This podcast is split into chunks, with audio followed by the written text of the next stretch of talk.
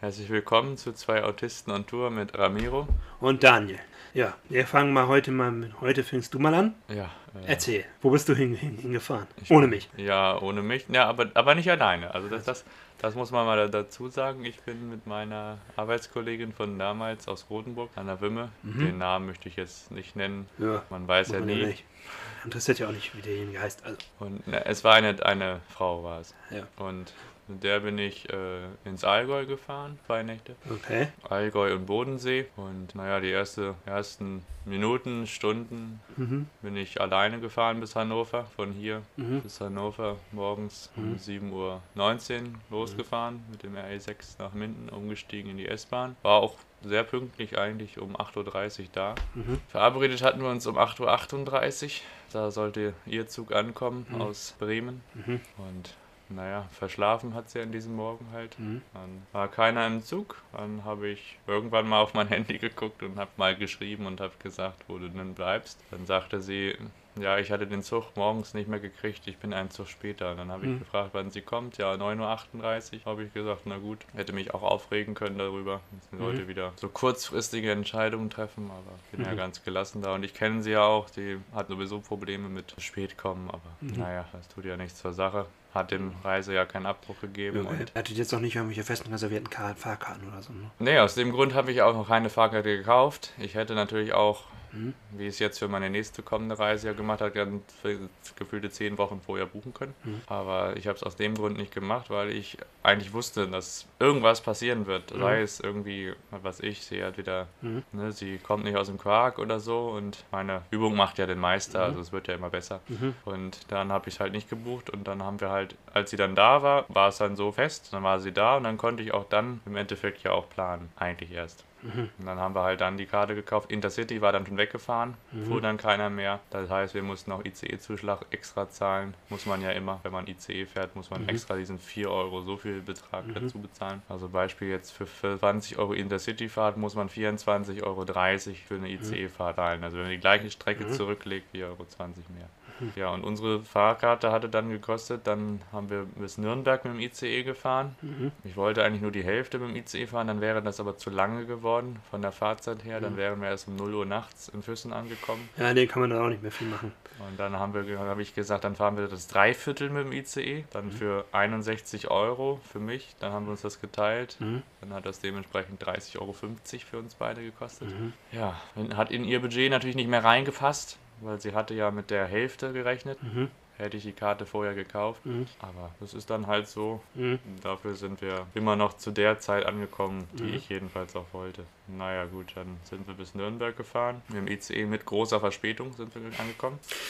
Von über 30 Minuten. Aber das war, das war, das, das war, das war nicht ihre Schuld, sondern das war dann die Schuld der der Träger DB. Des Eisenbahnverkehrsunternehmens DB Fernverkehr AG. So muss man es ja ganz korrekt sagen. Ne? Naja, es begann schon äh, hinter Kassel. Begann, also oh. Also in Kassel mussten wir auch noch umsteigen, weil unser ICE, der nach Nürnberg fuhr, dann auch ab Kassel erst fuhr, musste nach Kassel fahren, mhm. mussten da. Eigentlich der nächste, der dann angefahren ist, mhm. war dann unser. Und der ist pünktlich auch gekommen, aber ist dann eigentlich direkt hinter Kassel im ersten Tunnel oder beziehungsweise am ersten, wie nennt man das nochmal, Verzweigung da an, den, an der Schnellfahrstrecke, ist er mhm. dann rechts rangefahren und musste dann erstmal einen sehr verspäteten ICE dann Richtung Frankfurt durchlassen. Weil der mhm. war nämlich schon so dicht auf den Fersen, dann musste er da hin. Und das mhm. Signal zur Ausfahrt wieder mhm. auf die Strecke hatte dann auch noch eine Störung. Das heißt, wir standen dann am Seitenstreif rum. Mhm. Ja, denn normalerweise ist es ja eigentlich so, dass die das größtenteils des deutschen Hochgeschwindigkeitsnetzes ja über LZB, also Linienzugbeeinflussung. Aber da war irgendwas das, nicht in Ja, da kann kann, da können, können auch Störungen auftreten.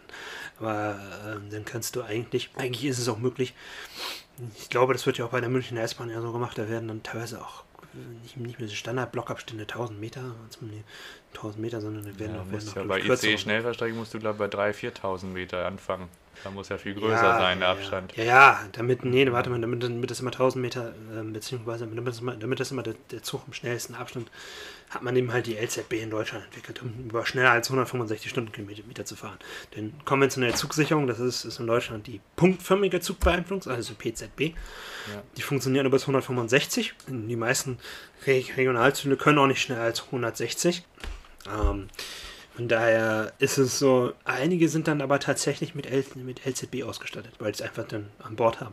Weil die teilweise auch LZB-Strecken befahren und dann ist es absolut sinnlos, wenn die dann eben halt ähm, das, das dann nicht haben, weil LZB noch ein paar andere Vorteile hat, weil es eben halt ein elektronisches System ist. Ja, also das heißt, naja, wie auch immer. Und äh, was habt ihr euch da dann angeguckt in Bayern? Naja, zu der Fahrt erstmal zu kommen ist, äh, nach einer Dreiviertelstunde ging es dann weiter. Nachher Okay. schleppend und dann beim nächsten Signal war wieder eine kurze Störung für fünf Minuten aber nur. Mhm. Und wir kamen in Nürnberg auch dann mit einer Verspätung. Er hat ein bisschen aufgeholt wieder, so eine Viertelstunde ungefähr. Also wir kamen mit 35 Minuten Verspätung in Nürnberg an, haben aber über eine Stunde Aufenthalt gehabt. Also Mhm. alles in Ordnung. Und in Nürnberg haben wir uns erstmal was für Mittagessen gekauft. Kleines Brötchen Mhm. mit Fleischkäse. Sie ist Vegetarierin, sie hat dann mit Gemüse irgendwas genommen. Und Mhm. dann sind wir mit dem München-Nürnberg, mit dem neuen gefahren. Fand ich ein sehr schicker Zug. C4, oder? Ne, mit dem RE1, mit dem München-Nürnberg-Express. Ah, das müssten auch die sein, die bis zu 90, 190 Stundenkilometer fahren können. Ja, ist er, auch, ist er auch ungefähr 191. Dazu sei erwähnt, bis noch vor ein, zwei Jahren war das tatsächlich einer der schnellsten Regionalverkehrszüge, ne? Der München-Nürnberg Express. Also muss man sich mal vorstellen, normalerweise sind. Mit N-Wagen noch. Ja, mit N, ja, teilweise aber auch mit umlackierten ICE-Wagen, die dann Zulassung bis 200 hatten. Das war mit einer der schnellsten Regionalexpresszüge. Ne? Der war immer sehr beliebt, weil es sehr günstig war und es war sehr schnell zwischen Nürnberg und München, zwischen diesen beiden großen Wirtschaftsräumen in Bayern. Und ähm, ich glaube, weiß gar nicht, nee, was. Ich, ja, nee, ich will mich da auch nicht verschätzen.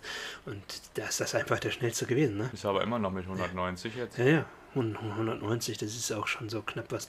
Es macht jetzt nicht viel aus, wenn du jetzt 10 km/h weniger fährst. Das von der Fahrzeit her ist das vielleicht eine Minute. Das ist noch vernachlässigt. Und ja, der war immer ganz beliebt, ne? Bist du auch mal mitgefahren? Da waren dann immer Baureihe 101 vorgespannt und dann entweder umlackierte In- Intercity-Wagen oder Interregio-Wagen, die eine Zulassung bis zu 200 Stundenkilometer hatten. Es ist nämlich auch nämlich immer so, die Wagen dürfen nur so schnell fahren, so wofür sie auch konstruiert sind. Das heißt, äh, ein Triebfahrzeug darf tatsächlich nicht schneller fahren als für das, was es eigentlich konstruiert ist. Das muss es zwar bei Erprobungsfahrten, das muss gemacht werden, also da muss 10% schneller gefahren werden. Ähm, deshalb fahren ja auch zum Beispiel die Intercities, die sind, in der, also wenn man die erprobt hat, sind die teilweise bis zu 133 Stundenkilometer gefahren, obwohl die sonst normalerweise 100 und 300 fahren. Ne? Aber das war eben halt, das ist immer so eine Vorgabe, die müssen 10%, wenn ich mich da nicht richtig in teure sagt, die Deutschen, sagt das Eisenbahnbundesamt, sagt 10% müssen da schneller sein, Zulassungsfahrten zu bestehen. Ist ja nicht mal eben so, dass man da ja mal eben zum TÜV hinfährt und dann macht er alles fertig, geht seine Checkliste ab, sondern da müssen dann noch richtig Erprobungsfahrten stattfinden von den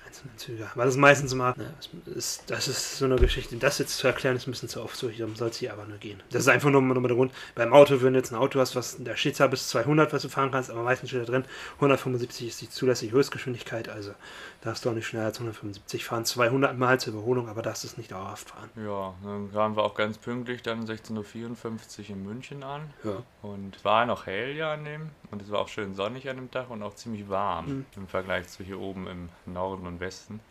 Mhm. Und dann sind wir in München nochmal umgestiegen, um 17.20 Uhr weiter mit Mhm. dem RE dann Richtung Oberstdorf. Ausgestiegen Mhm. in Kaufbeuren. Dann waren wir gegen 18.15 Uhr da, hatten wir eine Dreiviertelstunde Aufenthalt. Dann ging die Sonne langsam unter, Mhm. gegen halb sieben. Ein sehr schöner Himmel. Mhm. Vorher hatten wir natürlich schönen Alpenblick gehabt, noch hinter München. Mhm. Auch schon vor München auf einem bestimmten Berg, dann fährt man ein bisschen hoch und dann kann man über die Hauptstadt gucken und hinten Mhm. in die Alpen sehen. Und Kaufbeuren umgestiegen, dann mussten wir Schienenersatzverkehr fahren bis Bissenhof, Mhm. sonst hätten wir da direkt umsteigen können und bis Füssen durchfahren können. Und dann wären wir auch eine halbe Stunde schneller, also um gegen 8 da gewesen. Jetzt sind wir dann gegen 9 Uhr Füssen gewesen. Das war auch unser Etappenziel und unser Tagesziel. Und ich war fix und alle an, an, an dem Tag, weil ich hatte eine verstopfte Nase und hatte schon seit drei halben Halskratzen. Mhm. Ja, besser wurde es auf dieser Reise dann auch nicht, wurde eher. Aber ich habe es alles durchgezogen und ich war auch froh, dass wir dann, ich habe auch nur noch Tee gesoffen an dem Abend. Ich glaube drei Tassen, vier Tassen, irgendwelchen Tee, alles durcheinander. Mhm. Um das halbwegs zu ertragen. Mhm. Und bin auch sofort ins Bett gegangen. Ja, sie auch. Sie war ja eher noch fertiger als ich. Das ist ja diese Fahrten nicht gewöhnt, Mhm. die ich sonst immer tue. Ja, am nächsten Morgen dann aufgestanden. Also wir sind um 8 Uhr aufgestanden. Ah, Okay. jetzt kann man es besser hören. Ja. Äh, um 8.15 Uhr gefrühstückt, Mhm. eine Stunde lang, dann Mhm. raus, vorher die Betten abgezogen, weil Jugendherberge muss man immer noch selber beziehen und abziehen. Dann schmeißt man das einfach so einen Gang runter und dann kommt dann am, am nächsten Tag, wenn dann alle, die dann rausgegangen sind, rein, Mhm. kommt dann, holt dann jemand die Wäsche ab, geht Mhm. dann zu 90 Grad Wasche, also zur richtigen Kochwäsche in die Stadt, Mhm. zu einer richtigen Wäscherei und wir dann raus und bei schönstem Sonnenschein dann die Strecke, die wir dann im Dunkeln, was ich ja eben sagen wollte, im Mhm. Dunkeln gefahren sind. Am Abend sind wir dann im Hellen gefahren und am Abend davor hatte ich an Schloss Neuschwanstein auch das erste Mal ähm, Leuchten gesehen. Also ich war, Schloss Neuschwanstein habe ich schon dann viermal besucht insgesamt in meinem Leben, Mhm. aber auch nur im Hellen und es noch nie so von weitem auch irgendwie im Dunkeln gesehen und auch was da alles für Lichter so waren, ist schon ganz spannend gewesen. Auch Ich habe noch nie das Schloss Neuschwanstein gesehen, also ja auf Bildern, aber nie, dass ich da mal hingefahren bin. Auf, auf Bildern muss ich sagen, also da sind viele sowas von gefaked, um Mhm. das mal zu betonen. Also es ist keiner, also die, die Realität ist völlig fernab diese einigen Bilder. Es gibt sicherlich ziemlich gute Bilder auch mit richtig guten Kameras gemacht und auch mit Vor allem, vor allem auch von Profifotografen, die dann und auch von äh, Profifotografen. die noch passende Equipment haben, die dann teilweise dann auch mit, äh, heutzutage musst du ja auch sagen, gibt es auch ganz, ganz viele Profifotografen, die mit Drohnen arbeiten und dann auch so richtige Kameradrohnen haben, wo teilweise richtig hochwertige Kameras unten dranhängen und dann fliegen die dahin und das muss man dann natürlich immer sagen, das sind dann teilweise dann aber auch ähm, Auftragsarbeiten oder die machen das, weil sie mal ihre Technik mal ein bisschen ausprobieren wollen oder so. Ne, also wenn man da dann wirklich immer so Aufnahmen da so vom See sieht oder die sehr nah dran sind, dann äh, ist das schon mit guter Fototechnik gemacht worden.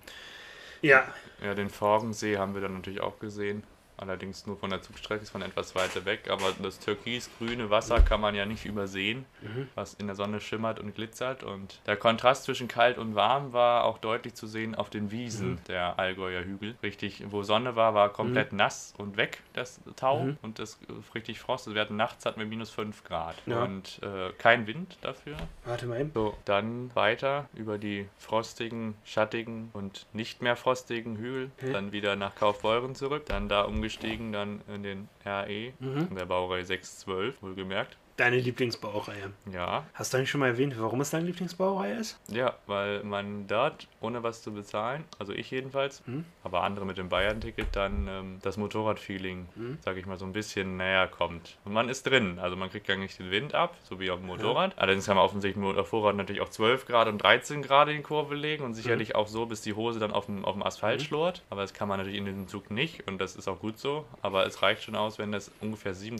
irgendwas Grad, habe ich mal gelesen, bin mir jetzt auch nicht Mhm. genau sicher. 7 bis 9 Grad irgendwie legt er sich jedenfalls dann bei 100, Tempo 160. Mehr kann er dann auch nicht. Mhm. In die Kurven des, der Allgäubahn dann. Ne? Das ist halt eine kurvige Strecke. Und Fahrzeitverringerung zwischen München und dem Bodensee und dem Allgäu und Oberstdorf ist dann auch Mhm. fast 30 Minuten auf der langen Strecke. Im Vergleich jetzt zum Lind oder zum normalen Intercity, der dann nur dementsprechend nur 135 dort fahren darf, weil die, eben die, die Wagen das nicht haben. Deswegen Einfach daran nicht, dass das Ganze, ähm, das, ist, das hat was mit der Hintergrundtechnik zu tun. Also das nennt sich Neigetechnik. Das sind solche Stabilisatoren und dadurch, dass sie sich im halt in die Kurve legen, können im halt solche bogenschnelles Fahren nannte man das auch und heute nennt man das eher Neigetechnik. Die Grundidee stammt, ähm, zumindest habe ich mal nachvollziehen können, stammt aus Italien. Also da hat man mit dem Pendolino, hat man das, hat man sogenannte langsame, langsame Strecken zum Beispiel in Rennern gemacht, weil man da auch wesentlich schneller fahren konnte. In Japan findet diese Technik auch durchaus Einsatz bei den Shinkansen. Also gibt es ja Züge, die fahren bis pff, 300 km/h. Ich weiß nicht, ob die Chinesen das auch einsetzen, die inzwischen das größte Hochgeschwindigkeitsnetz haben. Ne? Das muss man auch mal sagen. Ja, wie ging es dann weiter? Ja, dann ging es bis Oberstdorf, in Deutschlands südlichste Stadt. Mhm. Und da waren wir dann mittags um 12 Mhm. bei herrlichem Sonnenschein mit Oh, Schnee, schön. mit Blick auf Schneeberge, dem bekannten Nebelhorn, dem Hochvogel, dem Fellhorn, Mhm. dem Hohen Ifen auf österreichischer Gebiet, auf Vorarlberger Mhm. Seite, dem Grottenkopf auch auf nicht Vorarlberg, sondern auf Tiroler Mhm. Gebiet. Ne, weil es geht in eine Richtung geht es über die Grenze nach Tirol und in die andere Richtung geht es dann ins äh, Tal, nennt sich das. Das ist, kommst du nur von deutscher Seite aus nach Österreich, Mhm. weil das von Bergen abgekapselt ist. Und da geht es halt nach Vorarlberg, also diese Mhm. Ortschaften gehören dann zu Vorarlberg. Und wenn du von Oberstdorf geradeaus in die Richtung läufst, noch 12 Kilometer und dann noch ein Stückchen bergauf und noch ein ganz schönes Mhm. Stückchen weiter bergauf. Dann bist du auch bei Deutschlands südlichsten Punkt. Mitten auf 1985 Metern Höhe. Da war ich allerdings noch nie, aber auch das kommt noch. Das muss man an, einem ganzen Tag mal verbinden. Da fährt man dann nur dahin, um nur dahin zu kommen und wieder zurückzulaufen. Einfach den ganzen Tag da zu laufen, ein bisschen Wasser aus den Quellen zu trinken, weil es schmeckt einfach herrlich, das Wasser. Es gibt überall in Oberstdorf gibt es dort ähm, Leitungen mit so einem kleinen Schlauch gelegt, mitten durch die Berge durch, bis oben auf so eine Quelle auf über 2000 Metern Höhe, wo dann das Gletschereis langsam reintropft. Und das läuft dann durch die Leitung dann runter in so ein Becken rein. Das kannst du auf jeden Fall trinken, das Wasser. Und das schmeckt einfach natürlich eiskalt, das Wasser. Also sollte man nicht zu schnell trinken. Das gibt sonst irgendwann hinten so Eisfrost. Also es ist Komm hinten bei einem Eiswürfel raus. Ja, so, so fühlt sich Stimmt das natürlich an. nicht. Ein bisschen Ironie ist hier gerade dabei. Also empfiehlt sich ein bisschen im Mund aufwärmen und dann kann man es trinken und das schmeckt einfach herrlich nach Wasser. Also das ist, da ist auch nichts drin, da ist, ist einfach nur Wasser, also Eis geschmolzen und einfach nur Wasser und dann völlig aus der Natur. Also mehr geht als dort. Und es gibt überall, an, am Marktplatz sind da Quellen, im Kurpark sind da Quellen. Da ist selbst das Wassertretbecken aus diesem Quellwasser gemacht worden. Ne, Ich bin jetzt nicht in so ein Tretbecken reingegangen mit meiner Schnuddernase, sonst wäre es noch ein bisschen dichter geworden. Und naja, an dem Tag habe ich auch schon schlechter Luft gekriegt als am Tag davor. Da war alles etwas anstrengender. Naja, dann haben wir erstmal Mittag gegessen dort. Ich habe erst so eine Hühnersuppe gegessen. Nichts irgendwie traditionell bayerisches, da habe ich drauf verzichtet. Ich habe eine Hühnersuppe gegessen. Sie hat eine Reispfanne gegessen. Und wir nach dem Essen dann sind wir dann in die Breitachklamm gegangen. Na, ich kann euch Was sagen. ist das? Das ist Deutschlands tiefste Schlucht. Ah, okay. Die Breite. Breitach ist Ich ein habe nur, Fluss. ich hab nur mal eine Frage. Du sagst, es ist ein Südpunkt Deutschland. War das auch der südlichste Punkt Bayern zugleich? Ja. Also standen dann da so zwei so Hinweisschilder. Südlicher Punkt Bayern, südlicher Nee, das Punkt. nicht. Es steht nur, nur südlichster Punkt Deutschland. Das ist so ein ovaler Überlist. Also ich habe es auch nur Bildern gesehen. Und äh, da steht dann Tirol auf der einen Seite und auf der anderen Seite dann Bayern. Ja, Freistaat Bayern. Aber nicht, nicht jetzt, dass es auch speziell der südlichste Punkt ist. Das wäre, glaube ich, auch sehr verwirrend für Leute, die jetzt da hinkommen, weil sie zum südlichsten Punkt Deutsch und dann würden sie denken, hey, auch südlichster Punkt Bayerns und so, hm, haben sie jetzt nicht. Könnten sie natürlich machen, wäre natürlich toll. Also für mich wäre es toll. Ich denke auch für viele andere wäre es toll. Aber dafür ist der nördlichste Punkt Bayerns und der östlichste und der westlichste angezeigt, weil der nicht kollidiert mit anderen. Aber wie es nun mal die Geografie oder die Grenzlegung so will, ist halt nun mal Bayern so gelegt und Deutschland so gelegt, dass es nun auf Zufall dann da genau auch drauf. Naja, wie gesagt, ähm, für, die, für das Bahnnetz Deutschlands ist in Oberstdorf auf jeden Fall, also südlicher als nach Oberstdorf mit dem Zug kannst du nicht in Deutschland fahren. Also Berchtesgaden liegt noch drei Kilometer im gen Norden. Also Berchtesgaden ist auch eine sehr südliche Station im Watzmann-Gebiet in den Ostalpen. Und aber Oberstdorf ist tatsächlich noch am südlichsten. Und du kannst ja auch noch per Bus mit der Linie 7 kannst du ja auch noch bis Alpe-Eschbach fahren. Und da ist dann auch die südlichste Bushaltestelle. Und von da aus sind es auch nicht mehr so weit dann. So. Aber die Bushaltestelle wird nur im Sommer betrieben, weil sonst Oh. eben Schnee und Eis auf dieser Straße dann auch Okay. die Welt regiert dann, ne? Weil Eispickel hat der Bus halt noch nicht. Wie gesagt, in der Ich könnte mit Spikes fahren, aber mit Schneeketten, das bringt ja nichts. aber in der Breitach, Du musst der Busfahrer zwischendurch mal anhalten und die dann abmachen. Das dauert ein bisschen zu lang. ja und zur Breitachklamm mussten wir auch mit dem Bus fahren. Sind wir mit dem Weiser Bus gefahren. Ein deutscher Bus, Mhm. er hat auch deutsches Kennzeichen dran. Gelten natürlich aber auch auf österreichischem Gebiet, auch wenn es dann nur 5,5 Kilometer sind in der Straße. Bis Bad ist der Ort in Österreich. Wir sind nur bis Weiser Schanz gefahren. Das ist die erste Bushaltestelle auf österreichischem Gebiet. Ach so, weil ihr hättet sonst bezahlen müssen oder was? Ja, ich hatte die. Das gilt nicht. Mein Ausweis gilt nur bis Weiser Schanz. Okay. Das ist dann eben direkt an der Grenze. Ich hätte sonst ein Tagesticket kaufen müssen, dann hätte man auch bis Riezeln, Bad und äh, Hirscheck, die kleinen Örtchen, noch abklappern können. Die Zeit hatten wir aber nicht dafür, weil wir mussten nämlich zum halb, zum halb acht auch in Friedrichshafen dann nachher sein. Aber wir wollten die Breitachklamm noch sehen und einmal Oberstdorf noch sehen und auch das Nebelhorn von unten noch mal sehen. Und wir sind auch noch mal runtergelaufen in die Breitachklamm. Also sie hat ja auch ähm, ganz schöne Höhenangst und das, es geht ja ganz schön steil darunter. Es geht ja 580 Meter runter. Und nachher, wenn du unten bist, dann gehen die Wände auf 580 Meter in beide Richtungen hoch. Und es hat insgesamt 1,6 Milliarden Jahre gedauert, dass das Wasser sich genau bis zu diesem Punkt, das den Berg sozusagen weggefressen hat. Ja. Also da sieht man mal so, was die Natur so machen kann innerhalb von so ein paar Milliarden Jahren. Ja, und es ist auch so, dass zum Beispiel an allen Schildern dort unten steht halt eben alpines ähm, Gelände und im Okay. alpinen Gelände gilt immer äh, betreten auf einige Gefahr. Das heißt, auch diese Breiterklamm ist nie zu 100% sicher. Durch Steinschlag nicht, durch äh, Eisschlag nicht, durch ähm, Schneelawinen, die natürlich dann darunter rutschen, wenn Mhm. viel Schnee liegt, aber an schlimmen Tagen, wenn die Lawinen gehabt wird die auch gesperrt, die Breiterklamm. Da werden auch die Zuwege gesperrt gesperrt, die Wanderwege gesperrt. Aber es kann halt auch außerhalb dieser Lawinengefahr immer passieren. Einen Unfall gab es irgendwann vor ein paar Jahrzehnten. Da sind Gott sei Dank keine Menschen ums Leben gekommen. Aber beinahe wäre es dann, da ist eine dicke Eiswand von oben runtergekommen. Und wenn die natürlich 580 Meter runterfällt, dann äh, hast du da keine Chance mehr. Das Eis spießt dich da oben auf und das bohrt dich einmal durch den ganzen Körper durch und dann bist du weg vom Fenster. Bist direkt eingefroren auch. Ist dann konserviert. Aber die Vorstellung allein dann ist schon so, ja, und na, hätte ich ihr jetzt vielleicht nicht erzählen dürfen, dass das dann so passiert war da, weil da war nämlich noch mehr Panik dann. Ich habe aber gesagt, heute passiert nichts, weil die Sonne hat geschienen, es war auch kein Eis und Schnee, es war auch kein Wind und kein Sturm, das heißt, die Wurzeln der Bäume haben auch nichts bewegt, nur das Wasser halt hat nach und nach weitere Millimeter vom Kalkstein und vom alpinen Gelände sich weiter noch Nahrung weggefressen. Also ganz, ganz. Aber jedenfalls ist das eine, ja, da unten ist es schon ein ganz schöner Lärm. Also der Wasserfall, das, ne? das, das, äh, vor allem, ja, äh, die ganzen Wasserfälle oder allgemein das Rauschen, nur was wenn es da durchfließt. Das fließt dann auch so in Serpentinen dann teilweise runter. Und aus allen Ecken und Ritzen quillt das Wasser so raus. Und es hat an dem Nachmittag ja ordentlich die Sonne geschienen und oben auf dem Gipfel, wo wir ausgestiegen sind, schien die Sonne noch so auf die Wiese. Und da musste ich meine Jacke komplett ausziehen, weil ich sonst geschmolzen wäre in der Sonne. Und als wir genau da unten waren, wo die Sonne natürlich eigentlich nie hinkommt, da waren es dann ungefähr 13 Grad kühler. Und da hast du dann gezittert da unten.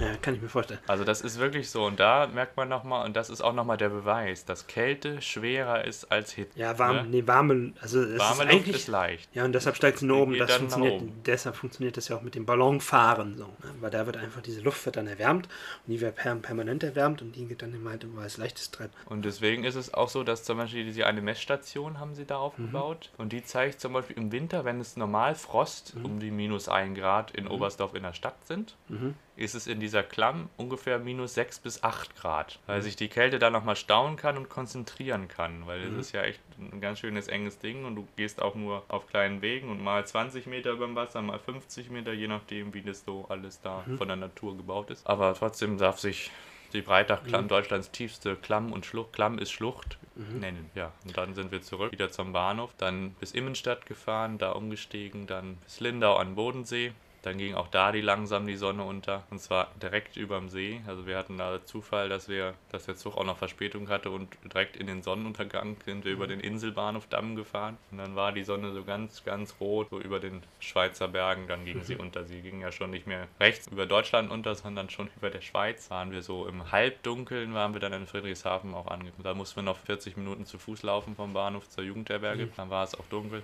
und ich auch wieder völlig im Eimer. Kann ich mir vorstellen. Meine Nase war auch an dem Abend dann komplett zu und die Nacht war auch dann, die Nacht zum Montag war auch dann die schlimmste. Die habe ich kaum geschlafen.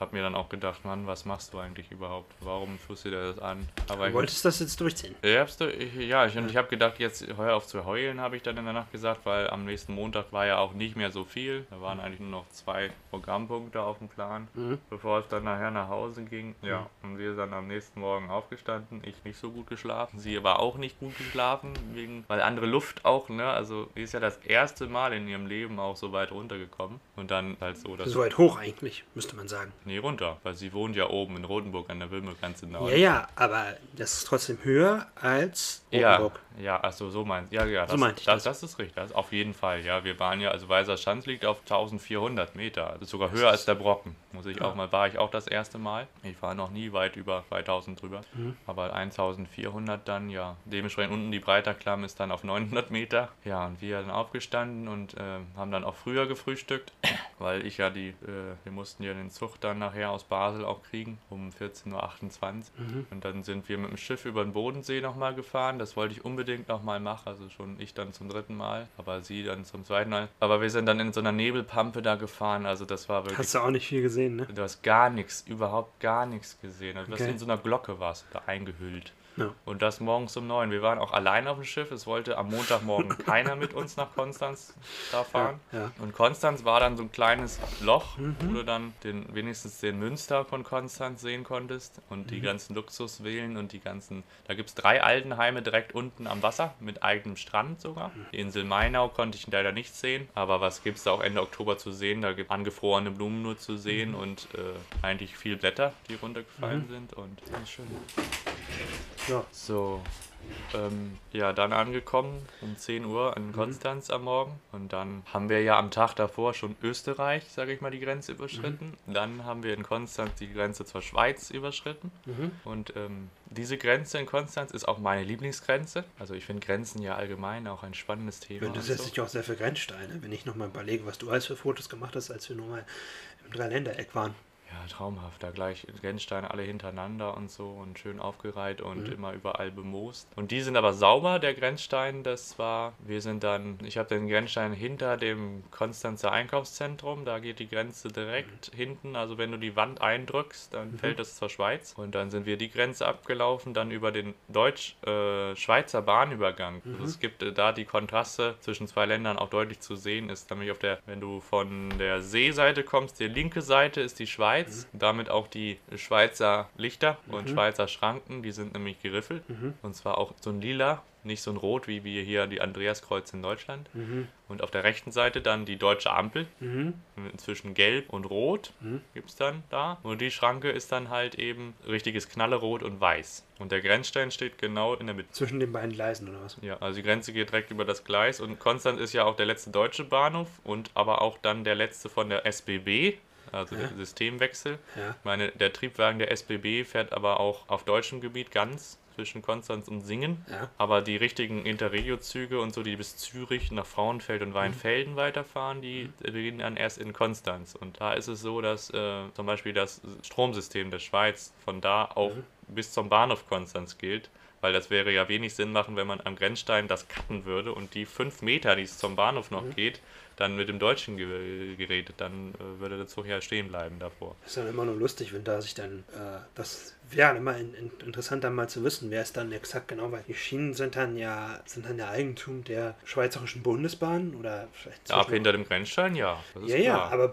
aber beziehungsweise es kann ja manchmal dann danach sein, das ist ja zum Beispiel in Gronau, dass dann zum Beispiel bis zum Bahnhof Konstanz noch das ETCS noch installiert ist. Weil nämlich eigentlich das Schweizer Netz ist damit komplett ausgestattet. Bis auf die theoretische Bahn da oben irgendwo. Die, glaube ich, das weiß ich jetzt nicht. Aber zum Beispiel die SBB hat ihr komplettes schweizweites Streckennetz mit ETCS ausgerüstet. Das siehst du auch zum Beispiel. Und es gibt ein, zwei Stellen, da gehört das Netz noch der Deutschen Bahn. Also das, also das gehört, gehört tatsächlich der Bundesrepublik Deutschland. Das ist aber auf Schweizer Territorium. Und das sind nur alte Flügelsignale. Da kannst du jetzt was ganz Lustiges beobachten. Da stehen dann unten ETCS-Technik der Schweizerischen Bundesbahn ist da unten installiert. Das, na, das sind zwar noch deutsche Formsignale, die da noch sind, im Grenzgebiet, alte Formsignale. Funktioniert aber noch alles. Da ist tatsächlich, das sieht man dann auch, da sind dann eben halt unten diese ETCS-Hörner oder Siphons oder wie die Schweizer das auch immer nennen, die dann da installiert. Also da sieht man auch, auch tatsächlich so, dass das noch eigentlich, das sieht man ja zum Beispiel, bis, wenn, du, wenn du von Gronau bis nach Enschede fährst. Sind wir auch letztens ja schon mal gefahren, hatten wir auch eine Sendung drüber gemacht. Ja. Da ist ja auch noch die deutsche PZB. Die ist allerdings nur bis zum Bahnhof Enschede. Dann das Gleis geht zur Ansicht noch durch, bis in den Bahnhof hinein. Da sind, ist das aber tatsächlich betrieblich getrennt durch zwei. Und da sieht man auch auf diesem niederländischen Abschnitt sind dann eben halt niederländische Signale installiert. Aber die deutsche Zugsicherung ist laut Open Railway Map, kann ich sehr empfehlen, wenn man wissen will, Wer, wer sich mal ein bisschen informieren möchte, wie denn so die einzelnen Zugsicherungssysteme so einen Ausbreitungsgrad haben und wo das überall ist, der kann einfach mal auf Open Railway Map gucken. Das ist eine relativ gute, verlässliche Informationsquelle. Da kriegt man sogar auch Geschwindigkeiten. Und da kannst du das dann sehen. Da siehst du dann auch zum Beispiel im deutsch-schweizerischen Bereich, wo dann schon das ETCS beginnt, der SBB, und wo dann eben halt noch die deutsche PZB noch. Das kann man da dann eben immer nachsehen. Für den interessierten Laien oder den interessierten Fachmann. So, was gibt es da noch zu berichten? Ja, und die Grenze dann die vom, von diesen ähm, Ja. zwei Bahnübergängen aus sind es dann noch ungefähr 350 Meter, dann bis es dann nachher durchs Wasser geht, die Grenze. Ja, durch den Bodensee bis zum, bis es dann nachher dann auch Österreich küsst. Und das Dreiländereck zum Beispiel ist ja auch mitten im Bodensee. Und da ist zum Beispiel an der Grenze sind zum Beispiel ganz viele verschiedene Kunstformen äh, aufgestellt. Und zwar auf der Grenzlinie direkt. Ne, an so einem Stab aufgestellt und dann sind zum Beispiel Dreiecke, Fünfecke, haben sie ein Fünfeck, habe ich noch nie gesehen. Äh, dann gibt es Rauten, dann gibt es verschiedene Striche und so Gewurstel und ähm, von verschiedensten Künstlern äh, der ganzen Welt. Und äh, die letzten drei sind dann jeweils ein deutscher Künstler, ein Schweizer und ein österreichischer Künstler. Das soll dann im Endeffekt auch nochmal darstellen, dass in weiter Ferne, das sind noch 90 Kilometer durch den Bodensee bis zum, bis es nachher nach Bregenz geht, also auf österreichischem Gebiet, da äh, dann auch noch Österreich dann noch dazu kommt. Und ich finde, das nennt sich Kunstgrenze, also hat den Namen auch verdient, Kunstgrenze. Und das finde ich einfach auch die schönste Grenze. So, das ist nicht nur ein Grenzstein, der sagt S und D, Schweiz und Deutschland. Gibt Mhm. es natürlich da auch, muss es ja sogar geben. Ist Schweiz nicht aber CH, internationale Abkürzung? Das Autokennzeichen hat CH, Mhm. das ist richtig. Die haben alle CH und oder SG jedenfalls, warum auch immer, aber jedenfalls auf dem Grenzstein steht S für Schweiz Okay. ne? und D für Deutsch und in der Mitte der Stadt. Ja, wir dann da kurz geguckt, über die Grenze gegangen und wir sind ja noch ein paar Mal an diesem Tag eine Grenze überquert und dann sind wir mit dem SBB-Zug bis Singen gefahren und Das ging auf deine Wertmarke oder habt ihr dann Nee, Fahrschein lösen? das ging weiter auf der Wertmarke. Und der andere Zug von Singen nach Basel, Badischer Bahnhof auch. Der Interregionalexpress Linie 3 aus Ulm, kommend über die Hochrheinstrecke Okay. sind wir dann gefahren. Sind dann wieder die Grenze durchquerend nach Schaffhausen, hat er dann angehalten. Und dann sind wir äh, oberhalb des Rheinwasserfalls, Europas größter Wasserfall, natürlicher Art, ohne Eingriff. Dann wieder nach Erzing in Baden-Württemberg, Deutschland gefahren. Dann fährt er eine ganze Weile auf deutschem Gebiet. Immer links der Blick Richtung Schweiz und in der Richtung Richtung Südschwarzwald. Und dann eine Dreiviertelstunde später haben wir dann nachher bei Grenzach, der, der letzte deutsche Ort, dann Basel-Badischer Bahnhof, sind wir dann ausgestiegen. Dann waren wir, waren wir wieder in der Schweiz. Ja, aber betrieblich gesehen wart ihr, also Eisenbahnbetrieblich, Waren wir immer in Deutschland. naja, das ist irgendwie mal, da gab es mal so, da gibt es ja, es gibt einmal Badischen Bahnhof, Basel-Badischen Bahnhof, da bist du zwar rein in der Schweiz, das ist aber deutsches Netz und der Bahnhof. Und an sich, der Schweizer Bundesbahn. Der, der Bahnhof, der, der da steht, das ist der davon, hat- der gehört noch tatsächlich DB Station and Service, glaube ich.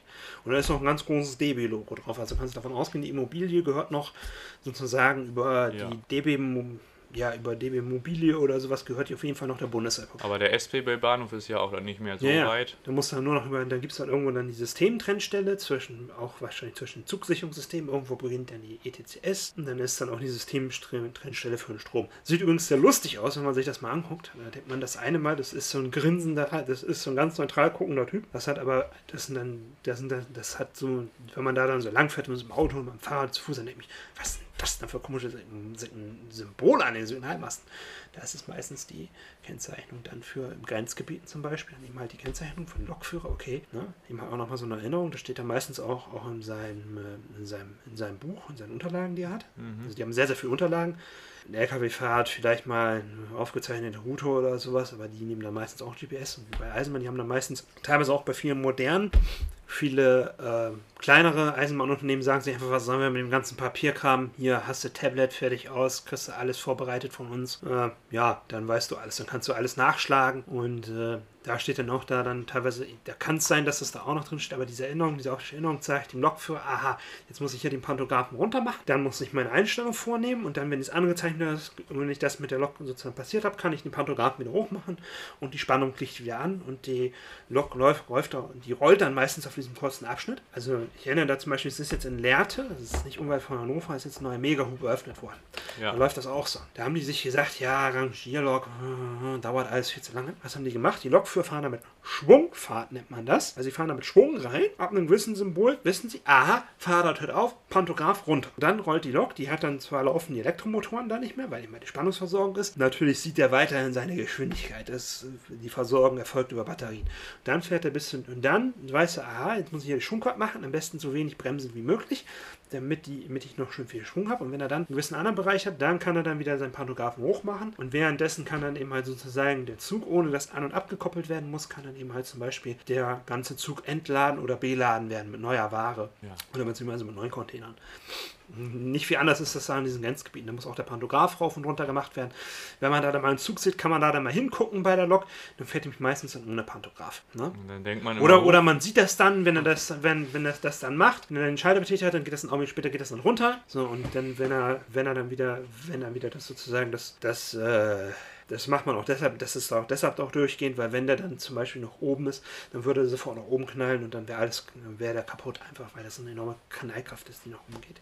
Ja, und dann wieder auf, auf der Schweizer Seite, wenn er dann, wenn er dann wieder das Schweizer System hat, dann muss der, und dann sieht man das dann auch, wenn die das wieder hochmachen. Es gibt einige Videos im Internet, kann ich nur empfehlen, einfach da mal so ähm, ein bisschen so zu gucken, so Grenzstrecken, da sieht man das manchmal dann auch, diese komischen Symbole oder da gibt es dann irgendwelche Hobbyfilmer, Eisenbahn-Hobbyfilmer, die das dann gefilmt haben und dann sieht man das man Panoraph dann rauf und runter. Gibt auch eine Folge von Eisenbahnroman, die da zeigen, das ist zum Beispiel beim ICE, der dann nachher hinter Saarbrücken über die französische geht. Ja, So, was gibt es sonst noch zu berichten? War das jetzt eigentlich alles von deiner Bayernfahrt oder kommt da noch mehr? War ja nicht nur Bayern, es war ja auch Baden, also Baden-Württemberg die, die restlichen Tage. War ja beide, beide, Ja. beide Baden-Länder. Nee, und in Basel haben wir dann noch ein Hauptziel eigentlich ich gehabt, weil ich wollte ja auch nochmal Ja. die französische Grenze überschreiten. Okay. Unbedingt auf meiner Tour drei Länder Okay. beschreiten, bereisen, belaufen, wie auch immer. Und dann mussten wir erstmal in die Stadt laufen von Basel, zum Klarer Platz. Mhm. Mussten wir durch, durch den Jahrmarkt durch, weil die Schweizer hatten Jahrmarkt. Bei denen gelten ja nicht so strenge Corona-Regeln damals, als es bei uns schon gegolten hat. Bei Mhm. uns war es schon ziemlich streng. Ja. Und dann sind wir in die Straßenbahn gefahren und von da aus die Straßenbahn nach Weil am Rhein wieder auf Bundesrepublik Deutschlands Seite.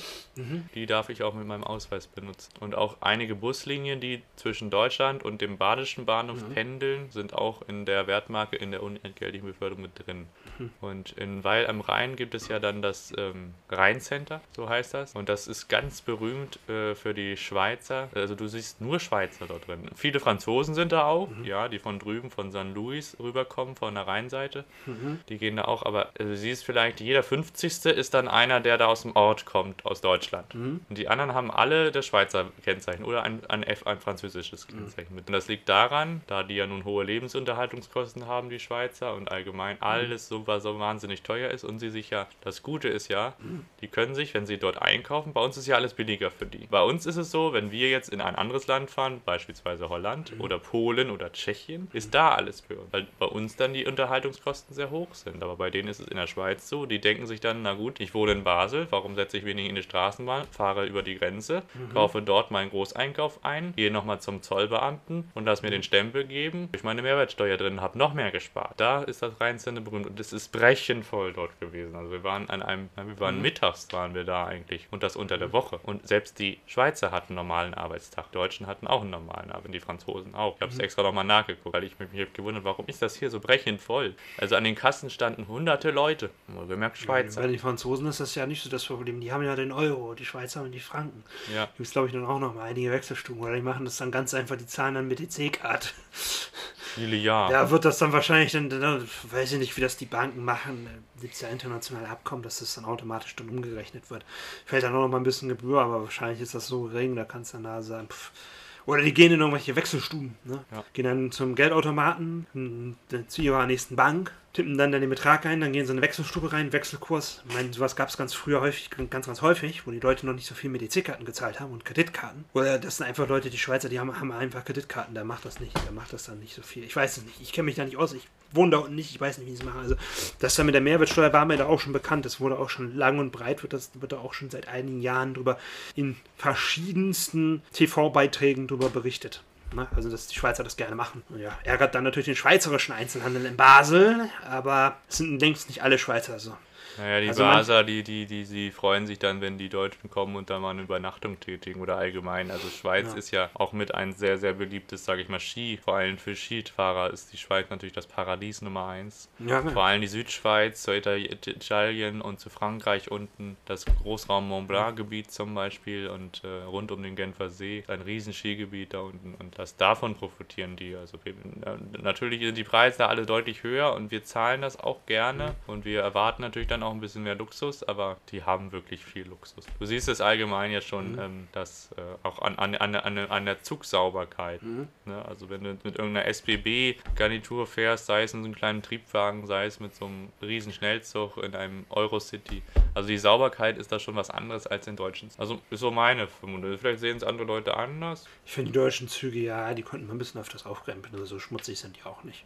Die Ja, es kommt immer darauf an, auf welcher Tag das ist. Ne? Das ist ja meist überall so. Also wenn du jetzt Samstagnacht irgendwie da Leute hast, die natürlich dann so zehn, Gru- zehn Gruppen sind, die dann irgendwie dann, äh, was ich mal bei McDonald's vorher sich was gekauft haben, dann quillt der Mülleimer schnell über. Ja. Aber wenn es jetzt irgendwie so ein Sonntagnacht ist oder so und dann nur fünf Leute drin sitzen, die irgendwo, sage ich mal, morgens arbeiten müssen, also um 2 Uhr losfahren, ja, dann kommt da halt kein Dreck. Ne? Aber ich meine, die, die Schweizer machen auf jeden Fall ihre Züge öfters sauber. Das habe ich nachgelesen selbst. Also die, die, die ähm, Putzkolonne ist da und die Züge haben auch eine, eine höhere Standard, also einen höheren Standard als in Deutschland. Also in Deutschland heißt es ja so, dass der ICE nach gewissen tausenden Kilometern dann in die Werkstatt muss und in der Schweiz ist es so, dass der dann auch schon nach 10.000 ist die Pflicht, dass der dann und auch grundgereinigt wird. Also bei, bei denen ist Grundreinigung, Reparatur mit Inbegriff. Bei uns ist es nur Reparatur. Grundreinigung erhält der Züge, Zug ganz schnell, wenn er irgendwo ankommt und wenn er pünktlich ist, sonst wird er gar nicht gereinigt, weil die Zeit fehlt. Das ist Ja. in Deutschland ja schon mal so. Ja, und in der Schweiz läuft das ja ganz anders. Da hat der Zug vielleicht mal zwei Minuten Verspätung oder drei und das ist dann schon ziemlich viel. Da beschweren sich die Schweizer über sehr dolle darüber. Aber in Deutschland ist es so, und das ist ja so, dass ähm, ich, wir haben es ja selber gemerkt, oder beziehungsweise ich, wir haben es dann nochmal gemerkt, als wir dann mit dem Eurocity dann nach, nachmittags dann von Basel Richtung Osnabrück zurückgefahren sind. Achso, ihr seid ganz, ihr seid dann komplett bis Osnabrück durch? Ja, wir sind von da, also wir sind nachher, als wir nach Frankreich rübergegangen sind und nochmal Hallo gesagt und Bonjour und Au revoir gesagt haben, das sind so die Wörter, die ich dann noch konnte, die ich dann auch eingesetzt habe. Und ich kam auch ein freundliches Au revoir, kam auch wieder zurück von den einigen Leuten. Und dann sind wir, ja, sind wir halt wieder die drei Länder zurückgefahren, Deutschland, Schweiz, und sind dann anschließend mit dem Zug das letzte Mal die Grenze überquert und dann auch wirklich auf deutschem Gebiet geblieben. War ich ja ganz froh, weil ich war dann irgendwann im Kopf, wusste ich auch nicht mehr, wo ich war, weil wir so auf die Grenze überquert haben. Und ja, vorher musste man natürlich eine Karte kaufen natürlich, das war noch ganz wichtig. Hat uns dann auch über 60 Euro gekostet, also jeder 30 bezahlt. Also jeder hat dann 60 bezahlt. Und ja, ich finde das aber noch einen ganz guten Preis. Also finde ich, wenn man das sich aufteilt, 30 für jeden bis Osnabrück für so eine weite Strecke, sind siebeneinhalb Stunden waren wir in diesem. Das ist erstens auch schnell, weil es ist eine schöne Strecke und es ist äh, einfach die Sitze sind so bequem. Ne? Das ist ja ein Zug der SBB. Und ja, das Problem ist aber auf deutschen Strecken ist total Betrieb und vor allem auf der gesamten Rheinstrecke. Wir haben den Rhein ja bis Düsseldorf gequert. Also wir sind ab hinter Lindau oder beziehungsweise ab Bodensee kann man sagen, haben wir den Rhein gefunden, haben ihn ab Düsseldorf hier in Nordrhein-Westfalen erst wieder verlassen. Beziehungsweise muss ich sagen Duisburg, weil Duisburg ist auch noch der Rhein. Also ich habe mal ungefähr gerechnet, wie lange wir den Rhein ungefähr, sage ich mal, in Reichweite hatten. Das ist 850 Kilometer gewesen. Und so lange bin ich an einem Stück oder beziehungsweise mit einer Übernachtung noch nie an diesem Fluss gefahren. Also ich bin auch zum ersten Mal so lange dann da gefahren. Und ich bin auch zum ersten Mal mit dem Eurocity äh, für so eine weite Strecke durchgefahren. Gesamte Rheinstrecke über Freiburg, Karlsruhe, Offenburg hat er auch noch gehalten, Mannheim. Dann haben wir den Rhein wieder überquert, sind dann durch Rheinland-Pfalz gefahren, Mainz hat er gehalten. Die Rheinstrecke mit den 100.000 Burgen haben wir dann gesehen. Die Lorelei, Koblenz hat er noch gehalten, dann nach Nordrhein-Westfalen übergegangen, ehemalige Hauptstadt Bonn, Köln, Düsseldorf, Duisburg, Essen, Gelsenkirchen, Münster und Osnabrück sind wir dann mit einer Verspätung von auch 30 Minuten ausgestiegen. Und es ging ab Bonn los. Da sind dann vorausfahrender Zug war dann schon mal 10 Minuten Verspätung. In Köln hat er dann, weil er keine Ausfahrt gekriegt hat, hat er gestanden. Zwischen Leverkusen und Düsseldorf hat er gestanden, weil da gefühlte 100 Güterzüge noch vor uns waren, die natürlich langsam gefahren sind und wir mussten dann mit der Geschwindigkeit hinterher statt Ja. mit 200. Dann konnte er ein bisschen aufholen bis Duisburg, weil er dann auch äh, exzessiv gefahren ist. Ja, Problem ist aber dann, meine Fahrerin musste natürlich dann in Osnabrück den Zug kriegen, der dann eigentlich nur sieben Minuten Umsteigezeit hatten. Und es hat auch nicht mehr funktioniert, den zu kriegen. Der war dann weggefahren. Das heißt, dann haben wir noch eine Stunde rumgegammelt. Aber wäre es nicht schlauer gewesen, die wird einfach von Osnabrück, von Osnabrück, wie, wie ist die denn gefahren? Wäre es dann nicht schlauer gewesen, die wird dann noch einfach weiter bis nach Bremen gefahren? Ja, weil dann muss dann- ich ja wieder runterfahren. Und dann wäre ich auch nicht mehr hier angekommen nachts, weil ja unter der Woche hier man nur bis zu einer bestimmten Uhrzeit nach Öhnhausen kommt.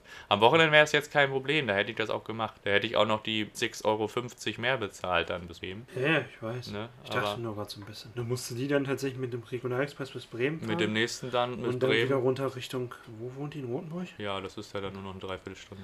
Okay, ja, das ist ja nicht so weit, ja. Aber sie wäre, wenn, wenn Aber sie. wäre dieser Zug nicht eigentlich von, von Der ist bis Hamburg-Altona weitergefahren, ja. Aber ist die da dann nicht einfach bis nach Bremen weitergefahren von Ja, das wäre eher noch, das wäre noch teurer gewesen. Das, hätte, das, das, das, das Budget wäre dann ja komplett über. Also sie hat ja gerechnet mit dem, was ich ihr gesagt habe. Das ist einmal 15 Euro für die Ticket. Hätte ich das gekauft, wohlgemerkt. ne? So, und dann hat das ja schon 30 Euro über, übergesprungen für die Zugfahrt. Dann hier und da noch Kosten. Und dann zum Beispiel, sie hat für Essen hat sie zum Beispiel viel zu wenig ein, eingeplant. Aber gut, das ist ja jedem selbst überlassen. Und dann wäre das nicht mehr drin gewesen. Ja. Nee, weil ich erzähle das hier gerade so ein bisschen, ich fragte nur so ein bisschen, weil ich auch schon mal von ähm, Delmenhorst und dann über Bremen bis nach Münster gefahren bin. ja. Und Ja, ich kenne die Strecke aus, aus dem Zugsimulator aus. Und da weiß ich, dass diese Strecke existiert. Also du kannst tatsächlich von, du kannst tatsächlich von Sylt bis nach Basel fahren, wenn du möchtest. Du fährst dann über die Rollbahn, fährst dann Und der von, Zug kam sogar aus Interlaken. Ja. Der kam aus der Südschweiz. Also der ist voll durchgefahren. Die fahren dann eben halt, ja, und das, ist, das sind eben halt so fahrbare Strecken. Das, deshalb fragte ich, ob es nicht besser gewesen wäre, wenn die dann, wenn die dann gleich bis Bremen weitergefahren wäre. Für sie wäre es sicherlich se- sehr gut gewesen und wenn ich da auch noch gewohnt hätte, hätten wir das sowieso gemacht. Ja, Aber da ich ja jetzt hier in Önhausen wohne und von Osnabrück man ja, Ja. auch nur eine Stunde braucht Ja. und sie ja zweieinhalb Stunden noch mit dem Nahverkehrszug dann bis Rothenburg Mhm. und sie ist dann dementsprechend auch erst um 1 Uhr zu Hause gewesen nach. Ich ja auch um 12 erst, Mhm. weil ich ja in Herford auch noch ich muss dazu mit dem Bus gefahren bin hierher. Ich muss dazu sagen, es gab hier bis vor einigen Wochen mussten hier, beziehungsweise mussten hier Brückensanierungsarbeiten vorbereitet werden. Und deshalb war das dann so, dass eben halt zum Beispiel Bad Oeynhausener Bahnhof nur über den Bahnsteig 3 zu erreichen war. Das heißt, wenn du zum Beispiel Richtung Bielefeld wolltest, musstest du erst bis mit dem Bus bis nach Herford fahren. Ah, Das ist, äh, da sind wir nach 50 Minuten unterwegs gewesen von einer Strecke, die du normalerweise sonst 20 brauchst. Das war ja, also wir, wir, wir wissen das beide auch selber, weil wir auch mal in Bielefeld mal waren im Loom und dann mussten wir das eben halt fahren. Ja, Und jetzt wissen wir eben halt, das ist ein riesen, riesen Umweg ja gewesen. Also von der, von der Fahrzeit her. Jetzt natürlich nicht, jetzt nicht vom Fahrweg her sicherlich auch, ja, aber es war einfach von der Fahrzeit her. Also da sieht man mal, wenn einer mal sagt hier, ja, Busverkehr ist wirtschaftlicher. Nein, der braucht immer viel. Egal, selbst wenn der Zug unterwegs, ne, äh, selbst wenn der Zug unterwegs zwischendurch eine Langsamfahrstelle hat, der ist immer noch schneller. Das ist eben halt da, und der Bus muss eben halt jeden verwinkelten Weg nehmen. Die Eisenbahn hat relativ stringente verlaufende Wege, also die ja auch gewissen, gewisse Kurven haben, aber bei der Eisenbahn lässt sich jemand vieles sehr, sehr gut planen. Ne? Also wenn man sich nur mal angeguckt hat, wie ein, wie ein Zugfahrplan äh, aufgebaut ist, ist es nicht einfach, da hat einer einen Strich genommen, sondern da sind das diese durchgehenden Striche, ganz, ganz komisch. Auch wenn das heutzutage mit Software gemacht wird, aber im Grundprinzip ist es, ist es immer noch gleich, geblieben. Gibt es auch Videos dazu im Internet, wo sich verschiedene YouTuber darüber äußern zum Thema Eisenbahn und die dann eben halt auch mal so erklären, wie denn so ein, wie denn, denn so ein Fahrplan für die Bahn aufgebaut ist. Wir kennen dann eher den Fahrplan, der ist eine Art Tabellenform, da gehen wir hin, da gucken wir dann, aha, die und die Uhrzeit, äh, der und der Zug, äh, die und die Richtung und da und da muss ich auf aussteigen. Gleis. Ja, ja. Oder man guckt bei DB Navigator, da kriegst du dann eh nur, dann sagst du, was weiß ich, äh, Duisburg, äh, Bad Oeynhausen, Duisburg, Mars, Marxloh, Bahnhof, wenn es den überhaupt gibt, das möge mich einer korrigieren, dient hier nur als Beispiel. Also, Straßenbahnhaltestelle, aber nee, nehmen wir mal eins, Dortmund-Applerbeck, wo wir, wo, wo wir auch waren. ja. Äh, Das wird dann wahrscheinlich in der zweiten Folge, weil ich sehe, wir sind ja schon bei 55 Minuten, also wir werden wahrscheinlich heute nochmal eine zweite Folge aufnehmen müssen. ja, wir müssen jetzt auch mal Ja. langsam Ja. Teil 1 jetzt erstmal beenden. Ja, Teil 1 und der muss dann auch nochmal geschnitten werden. Also, bis die Tage, die neue Folge kommt dann bald. Wir wünschen euch dabei viel Freude erstmal mit dem, was wir hier erzählt haben. Und, ah ja, wir haben noch eine Vorankündigung. Ähm, es wird eine Weihnachtsfolge geben. Ein Heiligabend, ja. Ja, an, Heilig, an Heiligabend wird es eine Folge geben, da erzählt auch nur wieder Ramiro. Ne? Also, bis die Tage. Tschüss. Tschüss.